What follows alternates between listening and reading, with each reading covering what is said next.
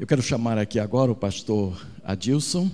Já faz algum tempo que ele, a gente estava no começo meio preocupado se ele chegaria ou não, não é? Mas já, já há tempo que ele está conosco, estava preparando ali o material, colocando na multimídia. E é uma alegria para nós receber este jovem. Ah, enquanto ele chega aqui no púlpito, deixa eu dizer por que, que ele está pregando aqui hoje. De, por alguma razão, o nosso culto hoje teria que ser um culto missionário, voltado para missões. Antes de eu sair para os 15 dias de férias, eu tinha assumido compromisso com o pastor Moisés, que amanhã está seguindo para a Polônia. Aquele Moisés que mexe com um projeto de filmes e tal, que encantou todo mundo aqui naquela noite. Nós iríamos, nesta noite, representar a igreja dele nos Estados Unidos e enviá-lo para a Polônia como missionário representando aquela igreja. Acertamos isso antes da minha viagem. Ocorre que ao chegar, a nossa secretaria foi confirmar com ele esses fatos e já não podia ser assim, porque surgiram problemas e ele teve que resolver problemas na, na família, então não podia estar aqui no culto, embora amanhã estará indo para a Polônia para o seu trabalho ali. Ato contínuo, alguns seminaristas nossos ouviram este moço falar na faculdade teológica, foi segunda noite, né, que você falou lá, segunda-feira à noite, e aqueles seminaristas que ouviram ficaram encantados, e eu comecei a receber telefonemas, pastor, precisa chamar aquele homem para falar aqui em nossa igreja, e na primeiro primeiro telefonema que eu recebi, eu disse, mas eu não posso, eu já tenho um outro missionário que vai ser enviado naquela noite, e a igreja vai representar uma outra igreja, inclusive lá dos Estados Unidos, para fazer esse trabalho. Então não, não tem lugar. E daqui a pouco vem a notícia que ele não poderia mais estar conosco, o pastor Moisés. E eu disse: será que o Adilson ainda está livre no domingo à noite? De repente, não mais. Mas fomos atrás e ele estava, e por isso ele está aqui e vai nos abençoar hoje à noite. Aqueles que o ouviram na faculdade ficaram encantados, edificados e desafiados. E já ouvi também a respeito de outros lugares, por exemplo, na, na Igreja da Esperança, onde o irmão falou também já ouvi muito boas coisas. Então eu tenho certeza que Deus reservou neste homem algumas bênçãos para nós, hoje à noite, as quais nós vamos ouvir agora. Pelas características, o irmão já sabe que, que a coisa é missões, não é? Ele é o representante da Junta de Missões Mundiais para São Paulo. São Paulo é um grande estado, uma convenção batista muito grande, e ele é o nosso representante da Junta de Missões lá, e nós temos alegria de tê-lo falando ao nosso coração. Esta é uma igreja que está tentando crescer na área de missões, entendeu? Então, irmãos, fique à vontade para falar aos nossos corações. Deus te abençoe. Boa noite. Graça e paz. Muito obrigado, pastor Mateus, pelo o convite e por ceder esse momento para o nosso compartilhamento a respeito de missões. O pastor Mateus fez um, um histórico e na verdade eu vim para Brasília para passar três dias, segunda, sexta, sábado e domingo, na Igreja da Esperança, ocasião do aniversário. E de três dias eu já estou ficando dez dias aqui. Minha esposa está contrariada lá em São Paulo. Mas ela é uma mulher de Deus e entende que é, estou a serviço do Senhor aqui. E chegando é, no aeroporto, fiquei informado do falecimento do pastor Gerson e fomos ao sepultamento. Então, do sepultamento, encontrei vários colegas pastores. Aí, no sábado, fui a Anápolis, na Convenção Batista Goiana. E aí, na, na terça-feira, o pastor João Roberto me convocou para estar na igreja dele na terça-feira à noite, Cruzeiro Novo. E lá de Goiânia me, pregaram, me pegaram para ir a Goiânia ah, na quarta-feira à tarde para falar aos pastores ali de Goiânia e falar na segunda igreja batista de Goiânia. E nesse vai vem, então, é, nós percebemos assim várias oportunidades para semear a palavra de Deus, modificamos a nossa agenda em São Paulo e permanecemos até agora. Foi a sua filha, é Luciana? A Bianca. A Bianca estava na faculdade teológica na segunda-feira. Então ela foi assim que desejou estar, que nós estivéssemos aqui neste domingo. Então falamos em várias igrejas e em dez dias eu estou falando 15 vezes. E graças a Deus temos é, compartilhado muitas informações missionárias. O ministro de música também esteve no aniversário da Esperança, eu esqueço seu nome. O Heron estava conosco lá também, em alguns dias na conferência. Eu estou acompanhado aqui de irmãos lá da Igreja da Esperança que estão é, me conduzindo na cidade, me acompanhando em algumas igrejas. O irmão Denilson, a irmã Luzia, este casal, e a irmã Luciana, Eu estou hospedado na casa da irmã Luciana, ela é filha do irmão Chico Rocha e temos até alguns familiares aqui. Ah, abaixa sua cabeça, feche os seus olhos. Vamos falar com o Senhor. Senhor Deus, que maravilha ver esse templo lotado. Que santo problema eles têm aqui, Pai. Está faltando espaço, porque vidas estão se convertendo aqui, essa igreja está crescendo. Resolve o problema deles aqui, Pai. Dá uma nova sede, bem ampla, e manda, Senhor, aqueles que haverão de se salvar. Que em tudo essa igreja cresça, mas que eles não percam o, olho, os olhos, o olhar, que eles não tirem o olhar do mundo e que eles façam a obra ao mesmo tempo aqui em Samaria e também aos confins da terra. Muito obrigado, Senhor. Agora vamos colocar aqui as informações, notícias do que o Senhor está fazendo em todo o mundo. Dá, Senhor, que estas notícias cheguem em cada mente, em cada coração, no poder do Teu Espírito Santo. E move, Senhor, esta igreja para as nações, pois nós oramos assim, em nome de Jesus. Amém. Inicialmente nós temos um vídeo, e espero que já tenham conseguido resolver ali a questão do som, mas é um vídeo, eu gostaria que escurecessem aqui ao máximo a, a iluminação, e nós vamos passar e depois nós damos a continuidade. Quantos irmãos estão apagando? Eu vou adiantando aqui. Todos nós sonhamos. Sonhamos de madrugada e sonhamos à luz do sol. Sonhamos acordado. Sonhar acordado é desejar que coisas novas aconteçam. É aquela santa expectativa que cada um de nós tem de que outras coisas, outras realidades, outros alvos e outros objetivos podem acontecer. Por exemplo, quem está aqui que ainda não casou tem o sonho natural do casamento, amém? Foi fraco, hein, pastor? Quem aqui já casou tem o sonho natural dos filhos, aqueles que eh, já têm os filhos, o sonho do encaminhamento dos filhos na vida. Mas todos nós sonhamos, né? esta é, é, a realidade, todos nós desejamos estas coisas. Você tem sonhos pessoais, você tem sonhos familiares, mas você tem sonhos coletivos. E sonho coletivo, eu queria focar um pouquinho no sonho coletivo de igreja. Qual é o teu sonho de igreja? Entendemos que o sonho desta igreja passa pela vida do pastor Mateus, compartilha com a sua liderança e vai atingindo cada ovelha, e no ajuntamento do sonho coletivo de cada crente temos o sonho da igreja. O sonho dessa igreja é uma nova sede, amém? Isso está claro aqui. O sonho dessa igreja, se for abalar Brasília, o Distrito Federal, com a mensagem do Evangelho, legítimo, excelente. Se o sonho dessa igreja for alcançar todo o Brasil e, quem sabe, mandar uma família, um jovem, um missionário para trabalhar entre os índios. 102 aldeias sem presença evangélica dentro do Brasil hoje. A Fundação Getúlio Vargas coloca que somos 43 milhões de evangélicos e nós ainda não alcan alcançamos os índios dentro do nosso país. Quem sabe essa igreja numa parceria, ou enviando um missionário diretamente ao Rio Grande do Sul. O Rio Grande do Sul exporta macumba para o Mercosul. O Brasil é um país exportador, né? Biodiesel, soja, agora estamos exportando pai de santo. Nós não. Mas os pais de santos, ou os, os, líderes da macumbaria, eles saem do Brasil via Rio Grande do Sul e vão fazer macumbaria no Uruguai, na Argentina, no Chile, no Paraguai. E nós só conseguiremos mudar esse quadro quando tivermos lá mais evangélicos, mais igrejas, e é preciso plantar igrejas para que a luz chegue. Quando a luz chega, as trevas são dissipadas. Agora, se no sonho desta igreja não estiver contemplado a salvação de cada raça, língua, nação, etnia, neste mundo, o sonho desta igreja está incompleto.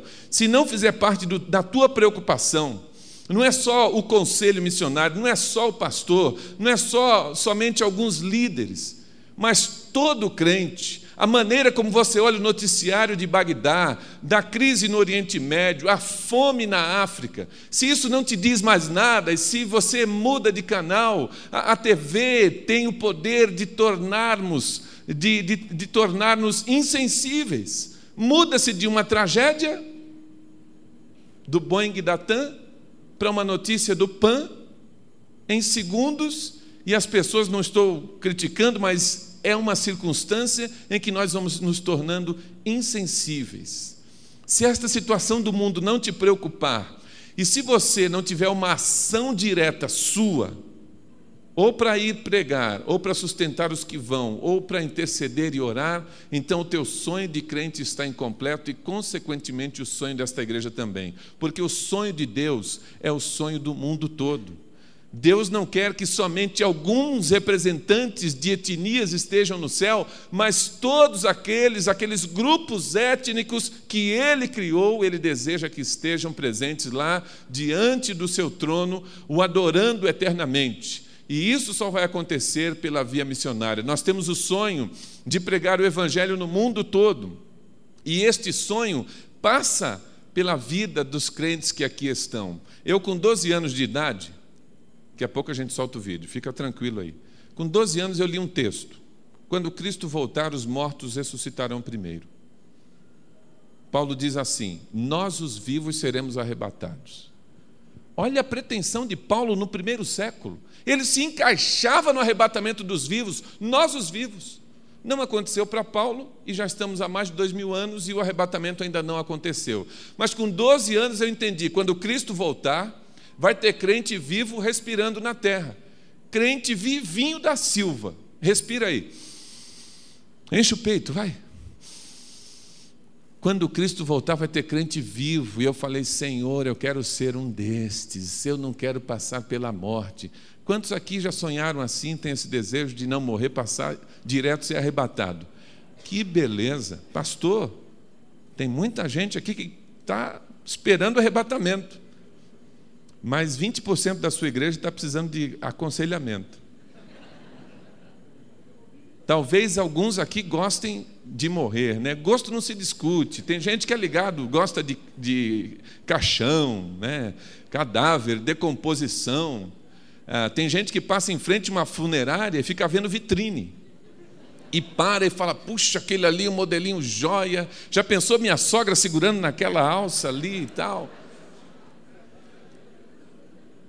Eu estou brincando, mas é desejo natural de cada ser humano não morrer, amém? Fomos criados para a vida e Jesus nos criou para viver eternamente e Ele deu a sua vida para que vivêssemos eternamente. Mas eu tive esse desejo de não passar pela morte. O tempo passa, eu olho um outro texto. Foi um balde de água fria, Mateus 24, 14. Jesus dizendo assim: ah, Este evangelho do reino será pregado em todas as nações para testemunho de todas as gentes ou etnias, então virá o fim. Ele dizendo que ele só volta quando o evangelho for pregado. Não falamos da conversão em massa dos 6 bilhões e quase 400 milhões de habitantes. Mas estamos falando que pela via missionária dar oportunidade a que a pessoa ouça do amor de Deus através do evangelho pelo menos uma vez. Metade da população mundial não conhece a Jesus como Salvador. Dentro dessa metade, cerca de, de, de 3 bilhões, dentro de 3 bilhões, 1 bilhão e 700 milhões de habitantes nunca ouviram falar de Jesus. Sabem quem é Pelé, Ronaldinho, Coca-Cola, McDonald's, mas não conhecem o Rei dos Reis e Senhor dos Senhores. Ah, quando eu olhei esse texto de Mateus 24, 14, eu tinha perto de 14 anos, e eu me entristeci falei: Senhor, vai demorar muito. O Senhor só volta quando o evangelho for pregado. Falta muito, eu vou passar de 100 anos, vou morrer, não vou ser arrebatado. Irmãos e irmãs, de quatro anos para cá, eu creio que é possível alcançar o mundo para Jesus ainda em nossa geração. Esse amém anêmico que a igreja deu, pastor, mostra que eles não creem. Tudo bem que você não crê, mas eu creio que alguns de nós, não sei se todos, mas pelo menos alguns que estão aqui, podem ser arrebatados em vida, porque a missão inacabada foi concluída e Jesus volta para buscar a sua igreja. Cremos nisso, estamos vendo isto. O que é que nos faz acreditar e trabalhar para que você se convença, que você também persiga esse ideal cristão, evangelizar o mundo? As notícias, o que tem acontecido, o desenho geopolítico do mundo, a, como o Evangelho está entrando em lugares que eram inacessíveis há alguns anos atrás, como Deus está operando nos corações e as resistências estão caindo, enche o nosso coração de esperança e nós estamos dizendo, Deus, obrigado porque é possível, nós estamos crendo, nós vamos trabalhar, vamos dar a nossa vida por isso, Senhor. Meu desejo é que você levante desse banco crendo. Tem cantina? Tem? Tem? Antes de você chegar na cantina, que não saia do teu coração. Quando você morder a primeira coxinha, você ainda continue crendo. Você vai para casa, antes de ligar a TV, o que, que tem na TV agora que dá depois do Fantástico? Aquele programa, qual é? Eu não sei. Qual é? Hã? Nova direção. Sob nova direção é aquele que aceita Jesus como Salvador. Né? Espírito Santo entra e coloca uma plaquinha na testa. Agora sob nova direção. Direção de Jesus, do Espírito Santo, da palavra. Aleluia, amém? Então, irmãos, quando, quando você for dormir, deite acreditando. Amanhã, quando acordar, minha oração é que a primeira coisa que vem na tua mente seja missões. E que você levante e vá para o teu trabalho pensando, para quem que eu prego hoje? Para quem que eu vou testemunhar? Para quem eu vou, de repente, dar um bom testemunho de caráter, de ética, que a pessoa seja interessada em saber por que, que eu sou diferente. E assim nós vamos transformando esse mundo perdido. Sonhamos com isso. E você também tem sonhos pessoais e tem sonhos coletivos. Agora tem uma sugestão para o seu sonho. Sonho precisa de investimento, por isso plante o seu sonho. Tirando o merchan, esse menino sonhando acordado nos ensina algumas coisas preciosas. Inocência e pureza. Quer que Deus abençoe os teus planos de vida? Vive uma vida santa. Deus vai pôr a mão, vai abençoar. Depois esse menino nos comunica a fé. Ele acredita piamente que plantando um carro pequeno pode chegar a ter um carro grande. Sonho nasce produto de insatisfação, mas é uma insatisfação santa, um não conformismo, um não contentamento. Ele não está contente com o tamanho do carro. Por que, que eu tenho que ter um carro pequeno e papai tem um carro grande? Você está contente com a situação de Brasília hoje? Espiritualmente falando? Não? Pode falar, sim ou não? não. Você está contente com a situação da sua família? Tem gente dentro da sua casa para se converter, mesmo que não seja dentro de casa, que tem o teu sangue, que se morrer sem Jesus vai perecer eternamente. A situação do mundo, a situação do Brasil. Então você precisa sonhar com a salvação dos teus queridos, precisa sonhar com a salvação de todo esse nosso Brasil tão lindo e a salvação deste mundo. Agora, para perseguir o sonho, para caminhar na direção do sonho, o menino segue um plano. Se você prestou atenção, o relógio toca 6h28 da manhã. Ele coloca o relógio, pula da cama, mas ele está cansado, né? como qualquer um de nós, humanos. E aí ele pula da cama, porque ele tem um objetivo, ele vai atrás do sonho. Ele não foi atrás do sonho de qualquer jeito. Ele não foi cavar a terra na unha, ele foi buscar equipamentos. Diz alguma coisa para você? Antes de fazer qualquer trabalho, ele foi se equipar. Ele vai lá na oficina do pai, ele pega então pazinha, pega o regador, põe a sementinha debaixo do braço e depois que ele está equipado, ele vai à luta. Você tem equipamentos para vencer na vida?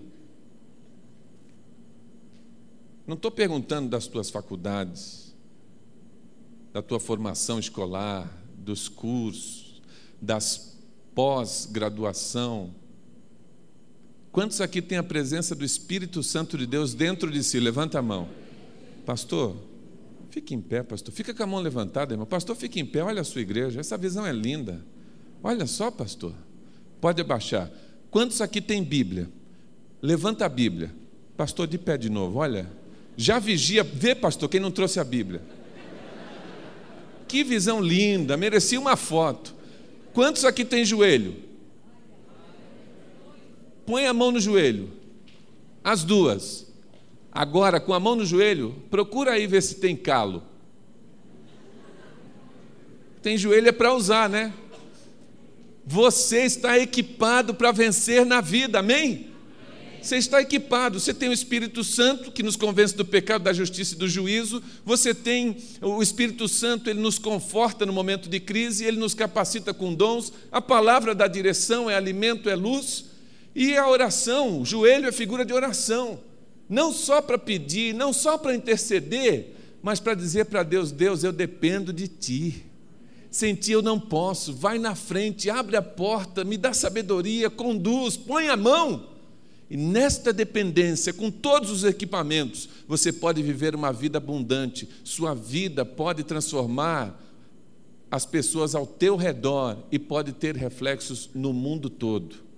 Estamos sonhando com a salvação desse mundo, estamos antevendo o que pode acontecer. Queremos colocar para você nessa noite uma viagem mundial, para que você acredite que é possível. Primeiro, vamos começar com o leste europeu. Quem aqui já ouviu falar da cortina de ferro? Cortina de ferro, quero dizer para você, enferrujou. Oposição do comunismo. O comunismo quis dominar o mundo a partir da União Soviética. Não existe Deus. Religião é invenção do homem, é coisa para enganar o povo. E de várias maneiras, com várias oposições, tomando o governo pela força, lavagem cerebral, tortura de pastores, de líderes, de evangélicos, eles tentaram. E toda aquela região do leste europeu esteve fechada durante anos a entrada de missionários e a mensagem do Evangelho. Com a perestroika abrindo a União Soviética, com o muro de Berlim abaixo, aquela região toda se abriu. Os missionários que lá estavam disseram assim: Não sabemos o que fazer com tanta gente dentro da igreja. Estavam com o mesmo problema aqui da terceira. Tem tanta gente, eles não sabiam nem o que fazer. Gente, hoje nós temos 170 missionários nacionais autóctones numa região imensa que são sustentados por nós batistas brasileiros. Irmão da barba, como é que é seu nome? Eliasime. Já, já é um nome para a gente, já é difícil a pronúncia, né? A partir de agora o irmão é ucraniano. Então seu nome agora é Eliasime Smishlikov. O missionário chega, ele prega e as pessoas se convertem. Aí o Eliasime Smishlikov se converteu também. O missionário vê que ele tem responsabilidade, que ele é um, um crente comprometido e que ele tem liderança. Então vai treiná-lo para ele se tornar pastor ucraniano. Amém, Eliasime? E ele se torna pastor e evangelista ao seu próprio povo. Então hoje nós temos 170 Eliasimes Mishlikov em todo o leste europeu que, que são sustentados pelo real do Brasil. Que quando ele prega ao povo dele, ele não tem problema com o idioma, ele conhece a cultura. E aí a igreja cresce, tem que comprar um terreno, o dinheiro vai aqui do Brasil para o leste europeu, as igrejas se movimentam, a junta de missões, ah, tem que distribuir Bíblia, o dinheiro sai daqui, a gente compra a Bíblia e distribui lá. E assim, irmãos, um país pobre como o nosso, do terceiro mundo, está semeando a palavra do Senhor numa região imensa. Cremos que o leste europeu vai se responsabilizar pela reevangelização da Europa. Eles estão próximos, proximidade geográfica, eles não têm problema com o idioma. Os idiomas falados na Europa são também falados no leste europeu. E eles estão sendo convidados, passo a passo, a fazer parte da comunidade comum europeia. E quando essa força missionária, porque nossos missionários estão plantando igrejas com visão missionária, também contribuírem para a reevangelização da Europa, os templos que se tornaram boates podem voltar a se tornar igreja. Ou construirmos outros lugares também. Nós vamos deixar de ver igrejas grandes se transformando em casa de bingo mas vamos tornar a ver ajuntamento santo de adoração ao Senhor. Com a força da América Latina, com a força da, da América do Norte, a Europa vai voltar a enviar missionários para várias partes do mundo. E assim, irmãos, com a força missionária que Deus tem levantado na China e na Ásia também, haveremos de fechar aquela famosa janelinha 10 por 40 e vamos fechar com uma força evangelizadora para que Jesus possa voltar e buscar a sua igreja. Ah, naquele período de mais dificuldade no leste europeu, eles usavam de várias maneiras para que os crentes retrocedessem. E um jovem foi preso porque ele era evangélico. Um dia foi retirado da cela, colocado numa sala, tinha um médico sentado numa mesa e tinha lá um, uma, um livro e um copo com líquido. Aquele jovem entrou na sala, o oficial mandou que ele se sentasse diante do médico. O oficial chegou para ele e falou: Você conhece esse livro? Ele olhou, era a Bíblia. Ele falou: Conheço. Você acredita nesse livro? Ele falou: Acredito. Você acredita nesse livro todo? Ele falou: De capa a capa. O oficial abriu Marcos 16, pôs o dedo no versículo que diz assim: Se beberem alguma coisa mortífera, não lhe fará dano.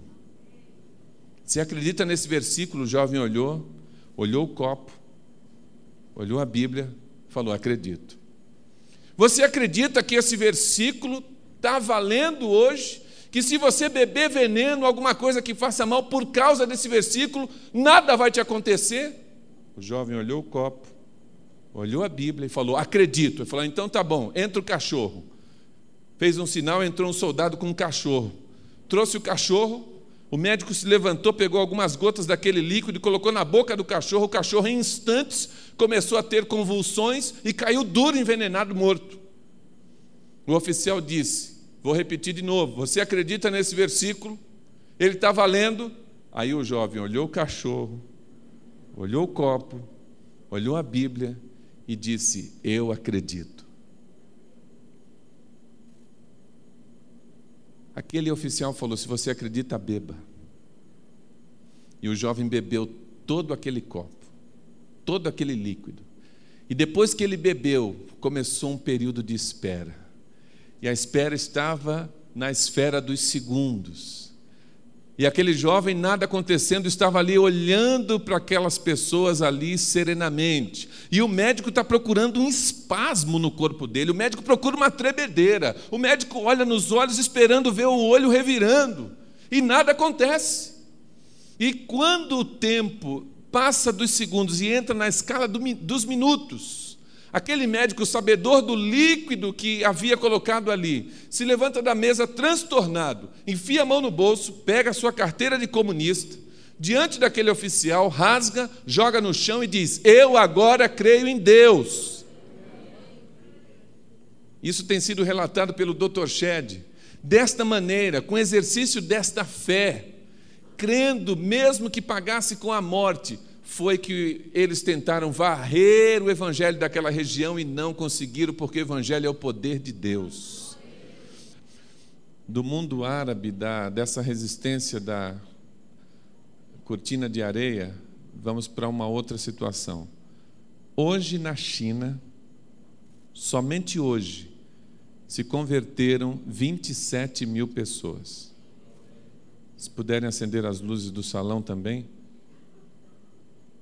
essa expressão de alegria, de pouco contentamento, talvez assim, eu gosto muito de brincar, né? Mas eu estou falando num culto missionário que só hoje na China 27 mil pessoas se converteram a Jesus. Quando o crente ouve isso e fala assim, ele, ele pode estar pensando, fazendo uma conta, né? Porque é difícil. Ele pode não acreditar, nenhum problema.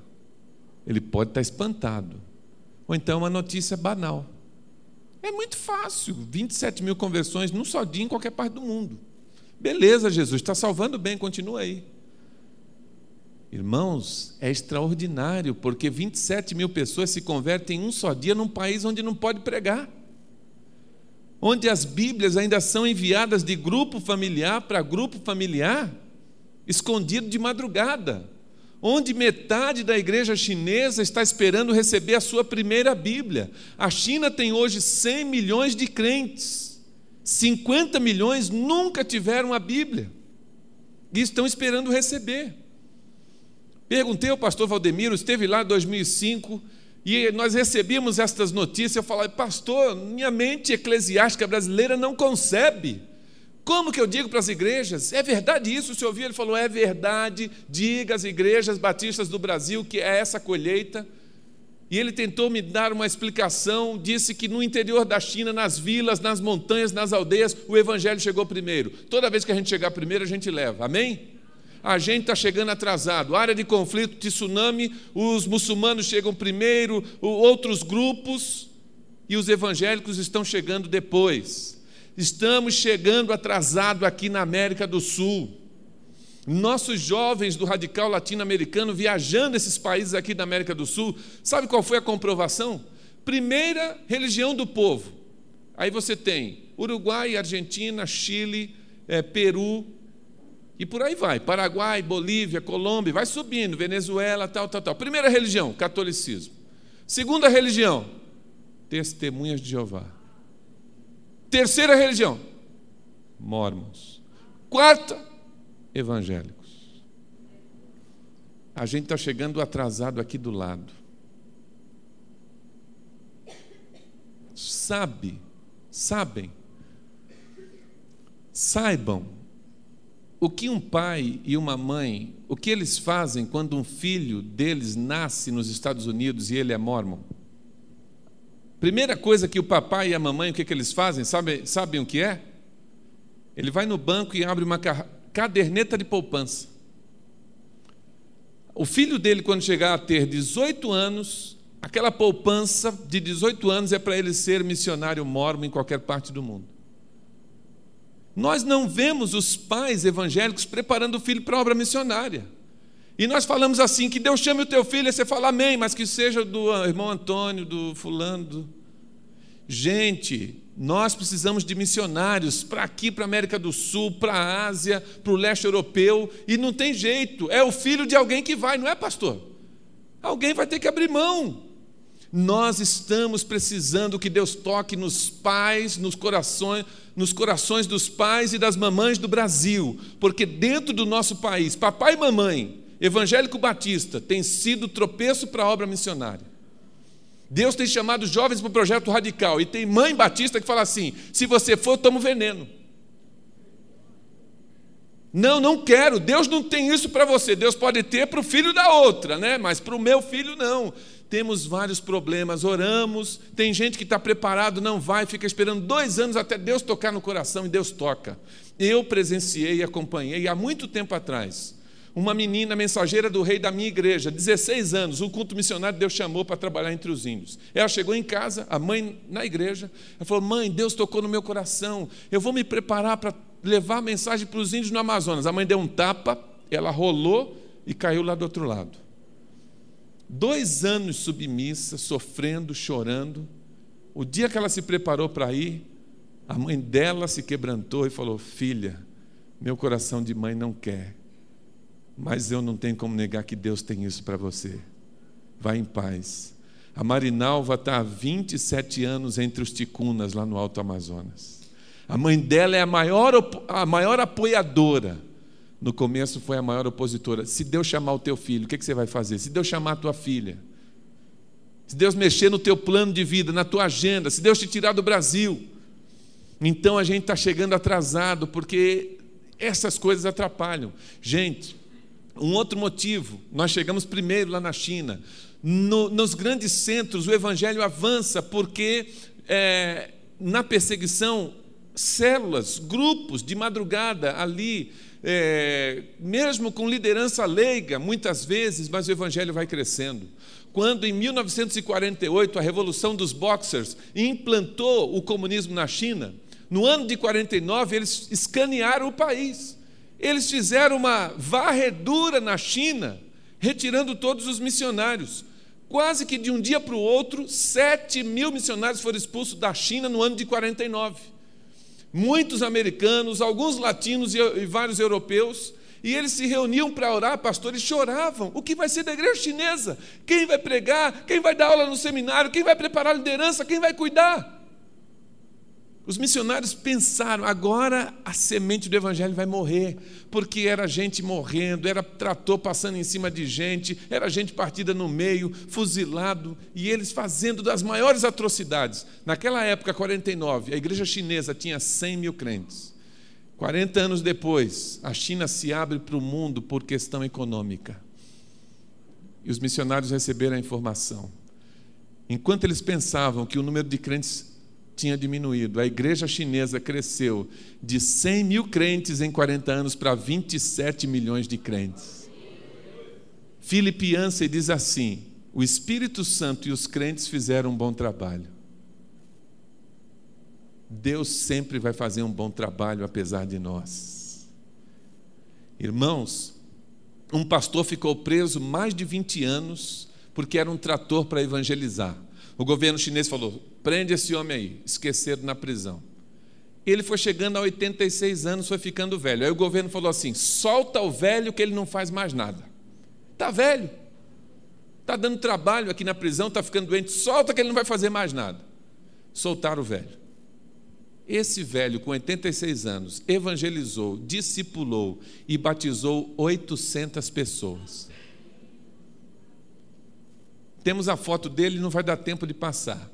Mas esse homem, o extraordinário, foi que ele, ele ficou preso mais de 20 anos, sem tirar as algemas um só minuto.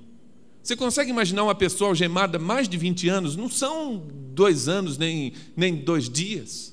Comendo algemado, lavando o rosto algemado, tomando banho quando estava algemado, dormindo algemado, e quando o carcereiro foi soltar as algemas, não encontrou, porque a pele cobriu. A algema estava por dentro, a pele cobriu, nervos, músculos, e a algema estava lá por dentro, fazia parte dele. E aí eles cortaram de qualquer jeito, soltaram as algemas, fecharam com alguns pontos. Esse homem é, é, ficou com as marcas daquela tortura até o final da vida, mas não negou a Jesus.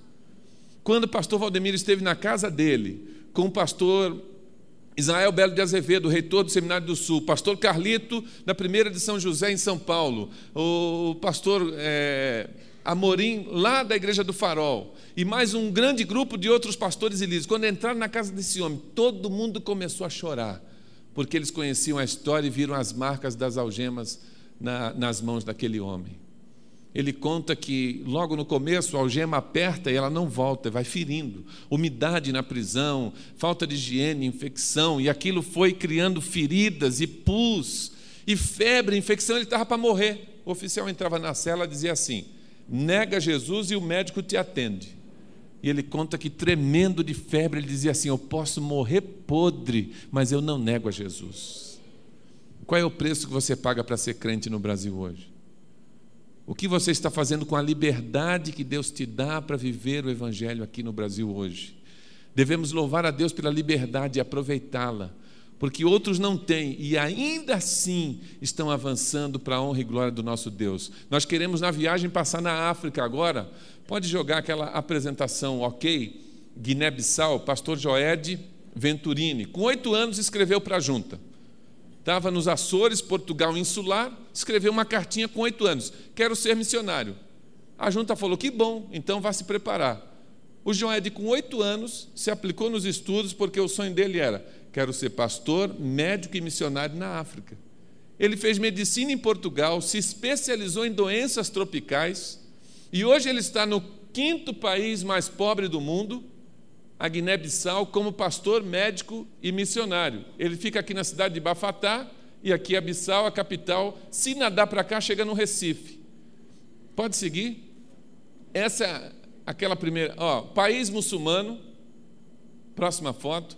98% da população muçulmana, a cada 100 pessoas, 98 são muçulmanos. Um é macumbeiro, o outro é católico. E ele está lá para mudar essa realidade. Pode seguir?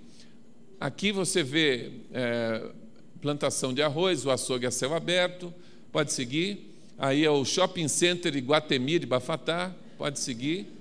Refeição comunitária, a família missionária, atendimento no posto médico. As pessoas chegam quatro horas da manhã para pegar uma senha para serem atendidas. E aqui, acende a luz só um pouquinho.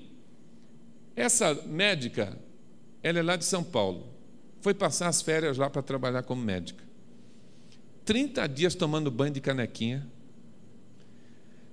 35 graus de madrugada, sem nenhum ventilador, porque não tem luz elétrica. E quando voltou, falou: foram as melhores férias. Quantos médicos tem aqui? Eu quero ver a mão levantada. Não fica com medo, não. Médicos e médicas, levanta a mão, gente. Eu quero ver. Vocês são muito bem-vindos ao campo missionário. Enfermeiros e enfermeiras. Bem-vindos, bem-vindas ao campo missionário. Professores. Vai ficar sem ninguém na igreja. Não precisa mais nova sede, pastor. Pastor, não precisa mais nova sede. Deus vai levar a igreja para o campo ah, mesmo que você não tenha uma destas profissões que são otimizadas no campo pelo trabalho social, você pode nos acompanhar numa viagem missionária de férias. Eu tenho ido aos campos várias vezes, seguidamente.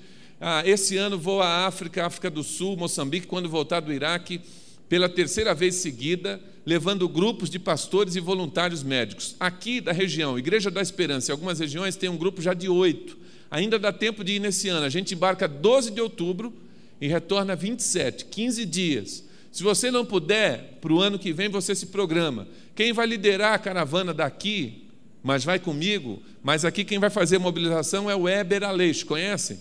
Que é o presidente da Jumob.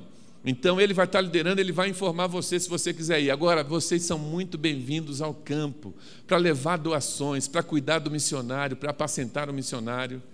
Eu fui a Senegal 2004 e Marrocos visitar a primeira equipe do Radical África. Estava com excesso de bagagem. Aí a Ivonete, missionária efetiva, lá dois anos e meio, falou assim: Pastor, uma lista de doações. Até andador de bebê ela queria que eu levasse. E aí eu estava com excesso, falei: Ivonete, não dá. Ela respondeu o e-mail, falou: Pastor, esqueça as doações, mas me traga um panetone, nem que venha amassado no meio da roupa. O panetone foi amassado no meio da roupa. Quando nós chegamos a Joal, 120 quilômetros de Dakar, na mesa da missionária, eu abri a mala, tirei alguns tabletes de goiabada cascão, alguns pacotes de café melita selo abic, pus na mesa dela, e quando eu tirei o panetone que pus na mesa, a Ivonete começou a chorar. Eu sou chorão.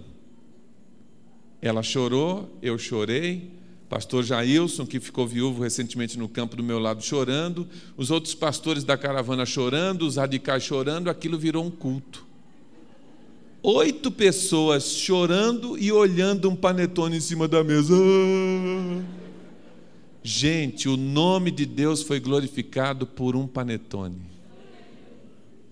Aquele panetone não era para missionária só panetone, valia ouro para ela era a representação do amor da igreja brasileira por ela.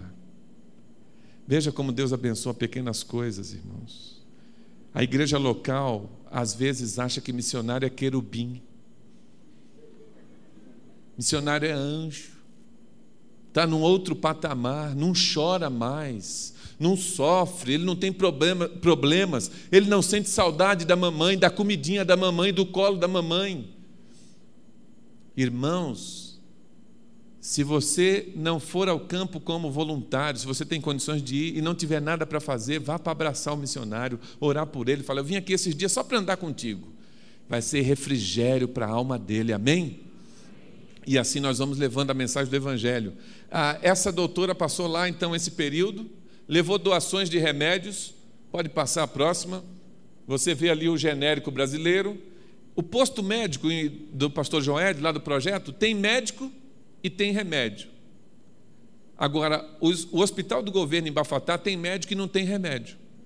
Lembra alguma coisa aqui no Brasil? Mas lá o nosso posto médico não tem faltado porque pessoas adotam pelo PAN esse projeto, o missionário o projeto dele. Escola Batista. Foi investir nas crianças, montou uma escola batista lá. E aí, o líder do Islã, da mesquita, falou assim: os filhos dos muçulmanos são proibidos de estudar na escola batista.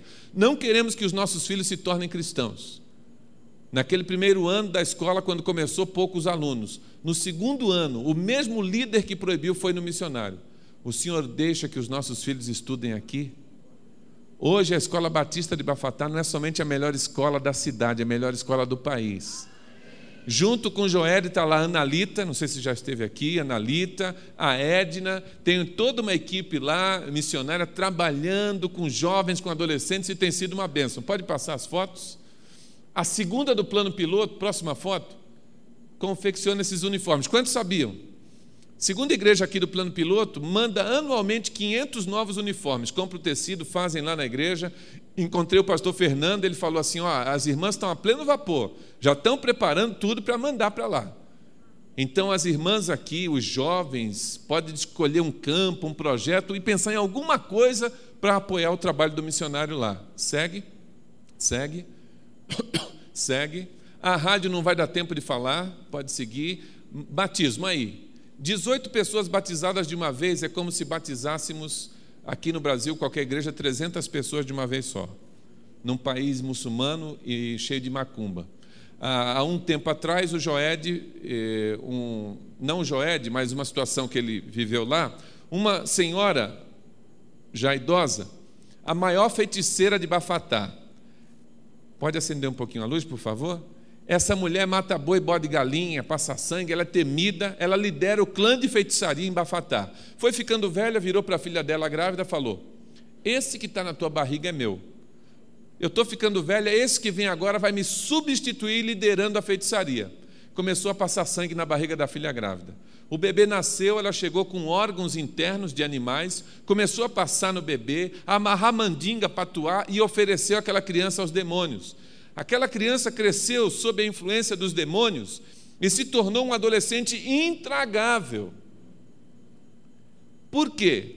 Porque além da influência demoníaca, ele é temido, ele vai mandar na cidade. Ele, o feiticeiro na África manda mais que o chefe. Então ele maltratava todo mundo, agredia as pessoas. Esse adolescente intragável foi estudar na escola batista. Isso mesmo, que o nome de Deus seja glorificado porque ele se converteu. Ele se converteu, vai estudar a Bíblia. Sempre assim, né? Tem que estudar a Bíblia, é o discipulado que manda. E um dia chegou para o missionário e falou: Pastor, eu quero me batizar. O Joed teve dois sentimentos. Primeiro, alegria. Ele entendeu, a conversão dele foi séria. Segundo, preocupação. Ele é menor de idade, só batiza se o pai autorizar. Quem é o pai? O pai é macumbeiro e muçulmano, porque eles misturam tudo. Ele bate bumbo e vai na mesquita. E eles dizem assim: o nosso islamismo é natural, então eles misturam tudo. Só que num país muçulmano, de maioria muçulmana, você ia lá na casa de um homem muçulmano, dizer para ele assim: vim pedir autorização para o teu filho mudar de religião. Você ia? Humanamente falando, você ia? Missionário não tem juízo, né? Aí ele foi. Só que missionário não tem juízo, mas tem um Deus poderoso. E aí ele se preparou espiritualmente, foi lá. Chegou na casa daquele homem, ele já sabia, estava esperando tirou a família da sala, todo mundo lá para o fundo, ele ficou sozinho com Joed, pôs o tapete no chão, sentaram como manda a cultura. Joed vira e diz assim: O seu filho está caminhando conosco e ele está tomando a decisão de mudar de religião. Para que ele seja recebido no nosso grupo, tem uma cerimônia que chamamos de batismo. Vai acontecer dia tal, eu vim aqui pedir sua autorização para deixar o seu filho batizar. Falou e esperou, né? palavrão, cusparada, soco, pontapé, tijolada. O homem não fez nada, pôs o dedo na cara dele e falou assim: Eu não sei o que você fez com meu filho, mas alguma coisa você fez com ele. Esse menino bebia até cair, hoje ele não bebe mais. Esse menino espancava as pessoas na rua, hoje eu vejo ele ajudando as pessoas. Esse menino só chegava em casa de madrugada. Hoje ele chega cedo e quando ele chega, alegra a casa inteira. Eu não sei o que você fez, mas alguma coisa você fez, espera um pouquinho. Aí ele falou: espera um pouquinho e entrou para dentro da casa. O Joel pensou: foi pegar o facão. O homem volta de dentro da casa, trazendo cinco outros filhos menores, colocou diante do missionário e disse assim: leva para a tua igreja e faz o mesmo com estes.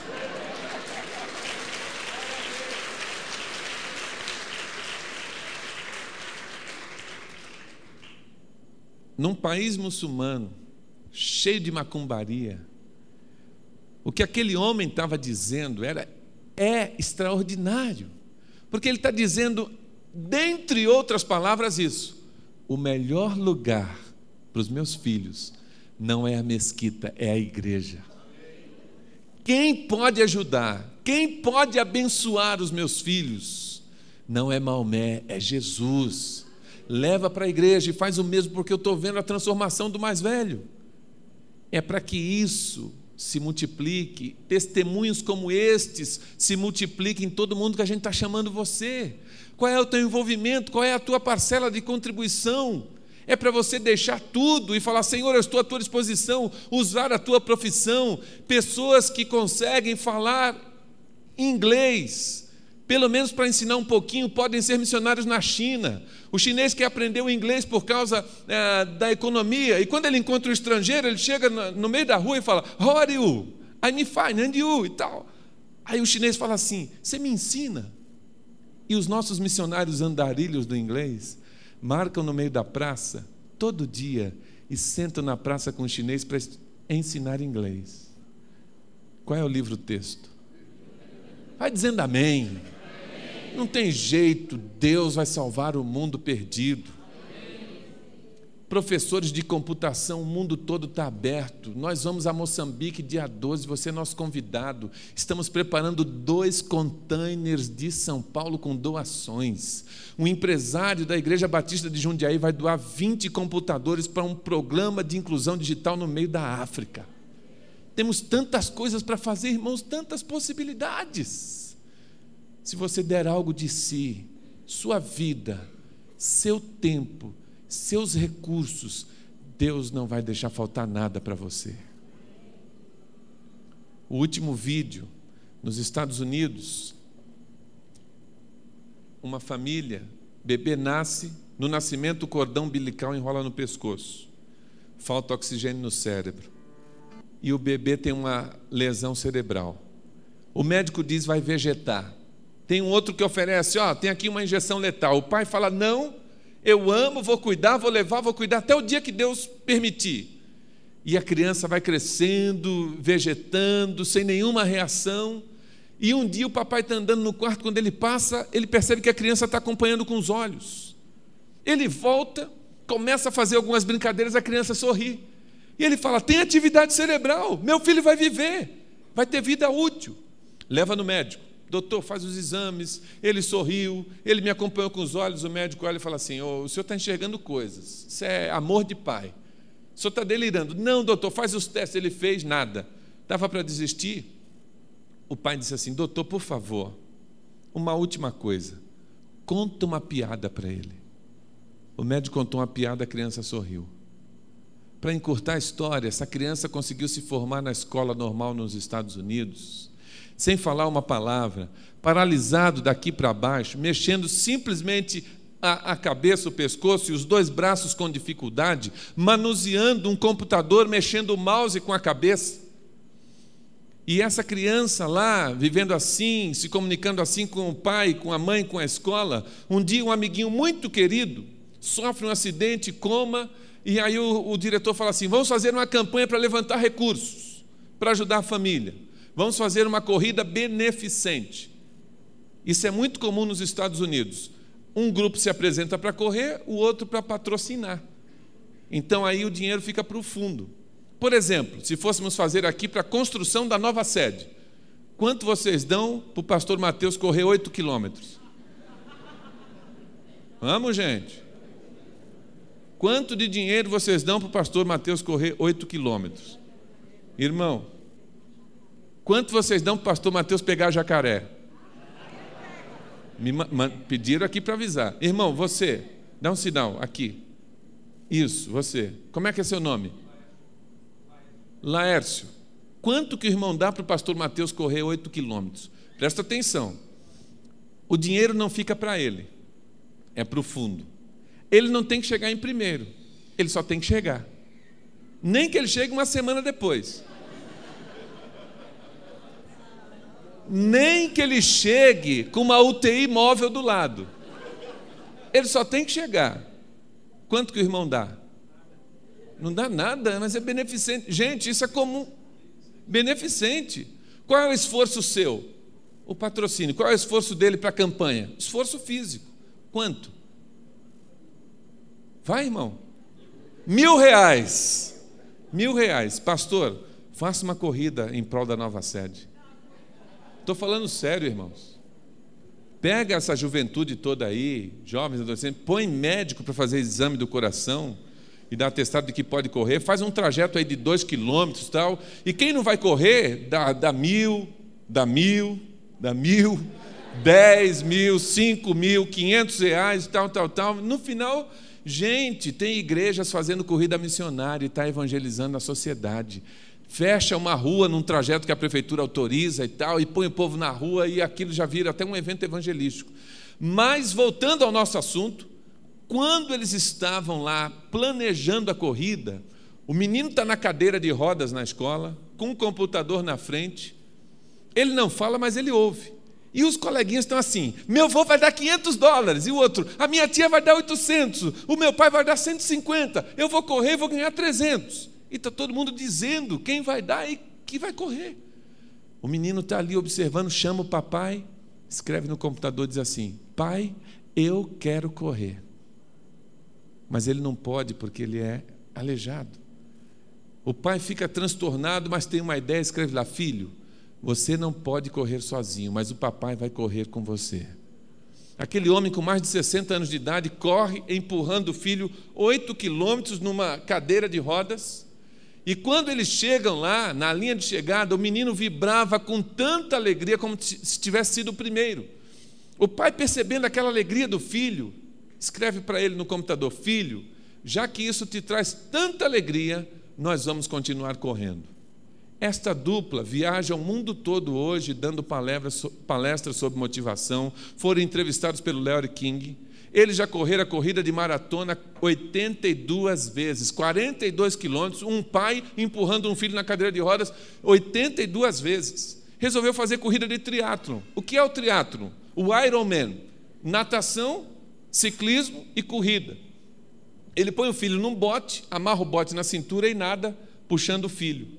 Quilômetros. E aí um competidor disse assim: o mais constrangedor é você ser ultrapassado por um bote tira o filho do bote, você vai ver as imagens, põe numa bicicleta, pedala quilômetros, depois ele tira, põe na cadeira de rodas e chega à reta final. E um amigo dele, com o passar dos anos, disse assim: Dick, o teu tempo está excelente. Se você correr sozinho, você ganha. Ele falou: Não quero. Dick, uma vez, deixa o seu filho de lado, você corre, você vai ganhar. Não estou interessado. Mas por que você não quer uma vez só? E aí aquele pai respondeu assim: Eu não corro por mim, eu corro pelo meu filho. Por quem você corre? Feche os seus olhos. Podem acender todas as luzes, por favor?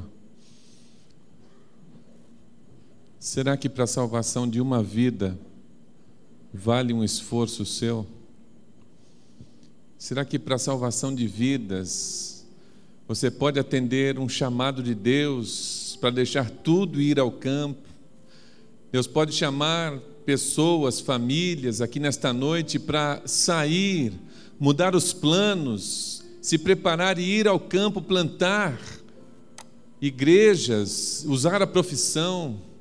Deus pode chamar profissionais para ir numa viagem de 15 dias, de um mês. Alguém que possa dar de si das férias. Deus pode, Deus pode chamar jovens e adolescentes para separar um tempo de vida ao projeto radical, com o apoio do papai e da mamãe também quatro anos norte da África, dois anos na parte sul da África, um ano na América Latina. Deus pode levantar você para sustentar os que vão, através do PAN, com pelo menos 20 reais, você ajuda a transformar as nações, possibilitando que o missionário esteja lá pregando o Evangelho. Você pode dar o teu tempo de oração e separar tempo efetivo. O diabo é especialista em fazer a igreja distraída com tantas coisas. Esse é um dia que você pode chegar agora de noite e falar: Deus, eu vou sair da internet, eu vou desligar a TV, eu vou trancar a porta do quarto, eu vou desligar o celular e eu vou me derramar na presença rei, do Rei dos Reis e Senhor dos Senhores e vou orar pelas nações todos os dias. E Deus vai dar uma consistência espiritual para você, até que você seja sistemático, não passando nem um dia sem orar por missões. Deus quer fazer maravilhas no mundo através desta igreja, através da tua vida. Não sei quantos assistiram a lista de Schlinder, quando ele, ao final, se despedindo de um amigo seu judeu, ele olha para os seus bens, ele diz assim: Eu poderia ter salvado mais vidas, e ele financiou a fuga de vários judeus que puderam ter liberdade e puderam viver por causa do esforço daquele homem, mas ele se sente ainda devedor. Eu poderia ter feito mais. Em missões, nós sempre vamos encontrar a oportunidade de fazer mais, amém? Deus quer que você dê mais um passo. Deus quer que você adote mais um missionário se você já tem. Se você não tem, Deus quer que você adote. Deus quer que você ore. Deus quer que você vá. Mas Ele quer alguma coisa de você. Quantos nesta noite, ouvindo esse desafio, querem dizer: Senhor, eis-me aqui para ir ao campo, por o resto da vida ou por um tempo determinado, um tempo curto ou um projeto? Quantos querem dizer, Senhor, eis-me aqui, eu estou à tua disposição para ir ao campo? Levanta a mão. Deus abençoe. Deus abençoe. Glória a Deus. Deus sabe o teu coração. Deus sabe se vai retirar você para toda a vida, ou se você vai 15 dias ou alguns anos. Pode abaixar, já vi. Pode abaixar. Mais alguém? Alguém que ainda não levantou a mão, que se junta a essas 13 pessoas, 14 agora, 15, 16, 17. Mais alguém? 18. Na galeria, alguém? 19, 20, 21, 22. Deus está chamando, diga: Eis-me aqui. Não precisa dizer qual é o país, não é preocupação quem vai sustentar, é só para dizer: Eis-me aqui. O resto Deus vai cuidar. Deus abençoe 23, 24, 25, 26, 32. Já vi, pode abaixar. Deus cuida do resto. 35, 38, 39, 40, 41. Igreja, continue de cabeça baixa, de olhos fechados. A eternidade de pessoas vai ser mudada por causa desta noite. Deus vai retirar gente daqui que vai pregar o Evangelho e alguns que iriam para o inferno vão para o céu por causa desta noite. Quantos querem contribuir financeiramente através do PAN, com um projeto, o projeto do Joed, o projeto lá da Palestina do Miguel, sustentar um pastor no Iraque, na China? Levante a sua mão se você quer sustentar financeiramente através do PAN. Deus abençoe vocês, Deus abençoe, Deus abençoe. Glória a Deus, Deus abençoe. Irmãos e irmãs, abram os olhos, por favor, olhem aqui o pastor Adilson. Estamos caminhando para o final. Um pouquinho menos de volume no, no piano. Pode, pode continuar, irmão, um pouquinho menos. Irmãos, olhem aqui para mim. Quantas vezes você já atendeu um apelo para orar todos os dias, por missões ou não? Quantas vezes você já pode ter dito, eu vou orar todos os dias, Senhor, e talvez esse compromisso dure um mês, ou talvez uma semana, não sei. O desafio da oração hoje vai ser diferente. Você não vai levantar a mão dizendo assim, Deus, eu vou orar. Mas se você quiser, você vai levantar a mão dizendo assim: Senhor, me ensina a orar todos os dias. Irmãos, eu fico imaginando os discípulos caminhando com Jesus eu fico olhando aqueles discípulos, olhando para dentro de si e olhando a vida de Jesus e vendo uma distância abismal, como se eles não conseguissem alcançar. Como pode dar a outra face? Como pode ser bonzinho com tantas pessoas maltratando? Como pode esse Jesus tão humilde e simples, mas ao mesmo tempo tão poderoso? E Jesus estava dizendo: orem sem cessar, orem. E um dia os discípulos chegam diante de Jesus. Eu posso imaginar, talvez, Pedro liderando a comitiva, talvez percebendo que eles não conseguiam gastar tempo na oração, dizendo: Senhor, ensina-nos a orar. Que esse é o momento, irmãos, de você dizer: Senhor, me ensina a orar.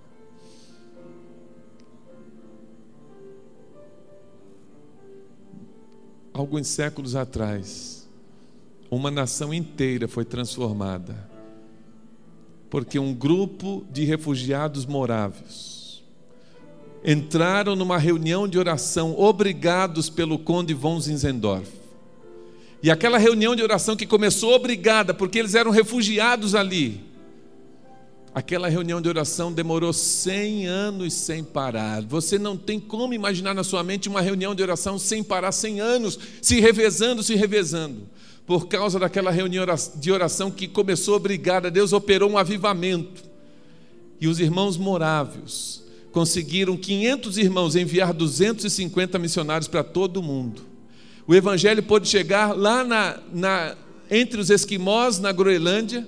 Até hoje temos crentes convertidos porque um dos refugiados saiu para lá para pregar entre os esquimós. John Wesley se converteu por causa daquela reunião de oração. Ele abalou a sua nação. O evangelho chegou na outra América por causa de uma reunião de oração. Diga no teu coração aí, Deus me ensina a orar. Quantos querem aprender a orar e dizer, Senhor, me ensina, levante a mão. Pastor, por favor, olhe a sua igreja. Pastor, olhe a sua igreja. Irmãos, Deus vai dar tanta vitória a essa igreja. Construção da nova sede, ministérios, vida de comunhão.